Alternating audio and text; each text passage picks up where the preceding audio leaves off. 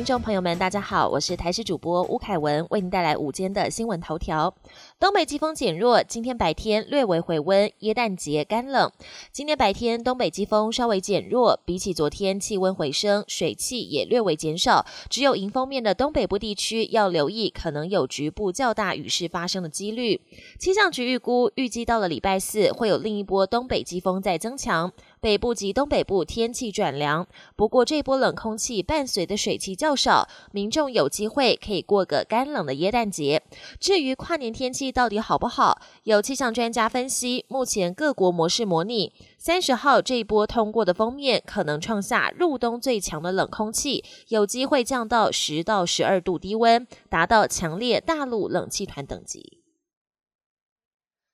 英国变异病毒传染增七成，我研发疫苗影响不大。英国出现变种新冠病毒，传染力增加七成。欧洲已经有多国寄出禁航力防疫，外界现在也担忧刚出炉的新冠疫苗经病毒变异后是否仍然有效。国内医师指出，由于这次病毒变异仍未在核糖核酸 RNA，可确定对国内正在研发的三支疫苗影响不大，但是对辉瑞、莫德纳、AZ 这三支疫苗的影响则未定，仍有待相关报告进一步说明。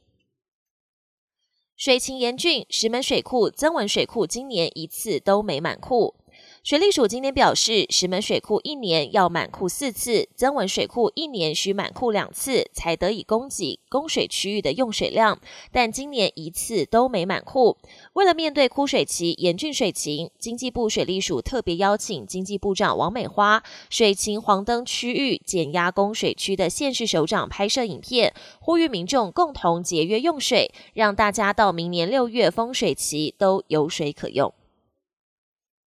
国际焦点：夏威夷基拉维亚火山喷发一小时后又传地震。美国夏威夷基拉维亚火山在当地时间二十号晚间喷发，过程中熔岩接触到火山口内的积水，造成大量的火山蒸汽云，喷发高度来到九公里高，持续时间长达一个小时。美国地质调查所发布火山灰警告，喷发后一小时还出现规模四点四的浅层地震，幸好目前没有传出重大灾情。以身作则，拜登在家乡公开接种辉瑞疫苗。美国持续施打新冠疫苗，总统当选人拜登以身作则，二十一号直播自己接种疫苗的过程，要大家对疫苗放心。拜登在家乡德拉瓦州接种辉瑞 BNT 新冠疫苗第一剂，全程直播，现场气氛相当轻松愉快。而拜登在谈话时，也将部分功劳归给即将卸任的川普政府，称赞川普主导的神速行动让疫苗在美国开打。美国 FDA 核准的第二支新冠疫苗莫德纳疫苗也在同一天展开施打，同样优先提供给前线医护人员以及疗养院高龄民众。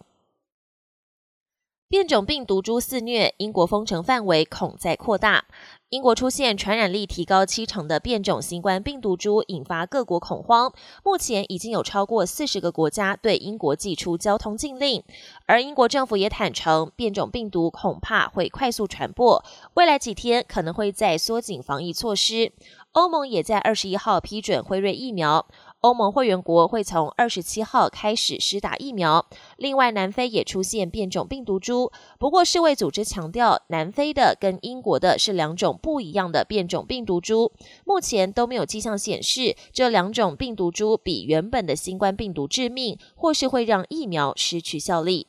本节新闻由台视新闻制作，感谢您的收听。更多内容请锁定台视各节新闻与台视新闻 YouTube 频道。